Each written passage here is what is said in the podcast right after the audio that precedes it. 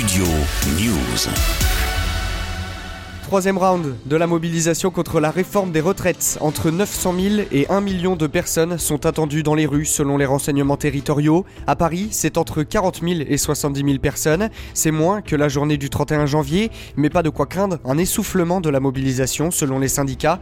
Écoutez justement Céline Petit, la secrétaire générale de l'Union départementale CGT des Alpes-Maritimes, dans le cortège niçois. C'était à notre micro ce matin. On n'est pas inquiet sur cette légère baisse. On sait qu'il euh, va y avoir un, un turnover là maintenant, troisième journée, avec des salariés qui ont du mal à joindre les deux bouts.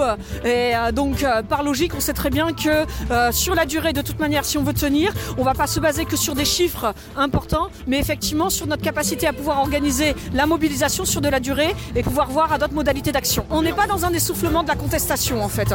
On n'est pas dans un essoufflement du mouvement. On va être dans une autre impulsion du mouvement. Encore une fois, tous les secteurs se sont mobilisés. Écoles, énergie, hôpitaux ou transports. Justement, concernant les transports, malgré un taux de grévistes en nette baisse, le trafic est fortement perturbé, notamment sur les rails. Deux trains sur cinq circulent sur les axes nord et sud-est, un train sur deux à l'est et un sur trois sur l'axe atlantique.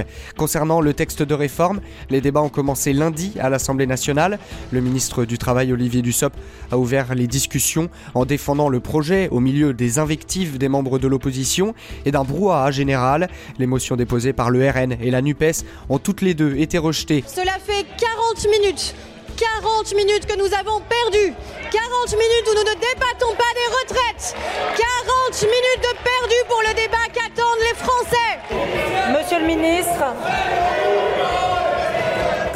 est-ce que vous croyez que nous allons passer 15 jours comme cela dans l'hémicycle? Oui. Nous y sommes, et quand bien même vous ne le voudriez pas, nous y sommes. Des engagements Mes chers présidentiels collègues, on n'est pas dans un amphi, on n'est pas dans une manif, on est dans l'hémicycle de l'Assemblée nationale. Désormais, plus de 20 000 amendements doivent être examinés jusqu'au 17 février avant que le texte ne parte au Sénat. Les députés n'auront donc sûrement pas le temps nécessaire pour débattre de l'intégralité de la réforme, un point que dénonce Céline Petit. Le calendrier, il est bien fixé pour qu'il n'y ait pas de réel débat parlementaire. Malgré tout, on voit très bien qu'aujourd'hui, il y a quand même une certaine difficulté à faire passer euh, certains textes.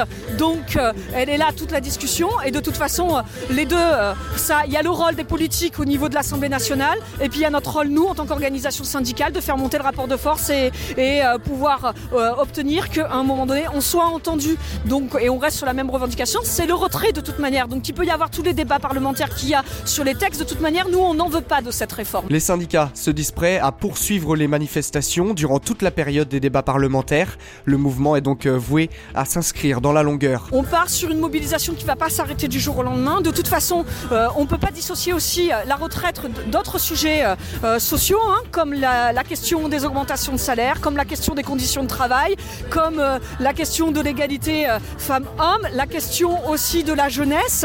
Donc, euh, à partir de ce moment-là, de toute façon, le mouvement, il va durer dans le temps. Le mouvement, il n'a pas commencé il y a quelques jours avec les retraites. Des propos recueillis pour Studio News et l'agence New West Press. Désormais, place à la prochaine journée, samedi le 11 février. En revanche, bonne nouvelle pour les départs en vacances, notamment de la zone B. L'intersyndicale a annoncé qu'aucun préavis de grève n'avait été déposé. Malgré une quatrième journée de mobilisation, le trafic devrait être normal sur l'ensemble du réseau. Studio News.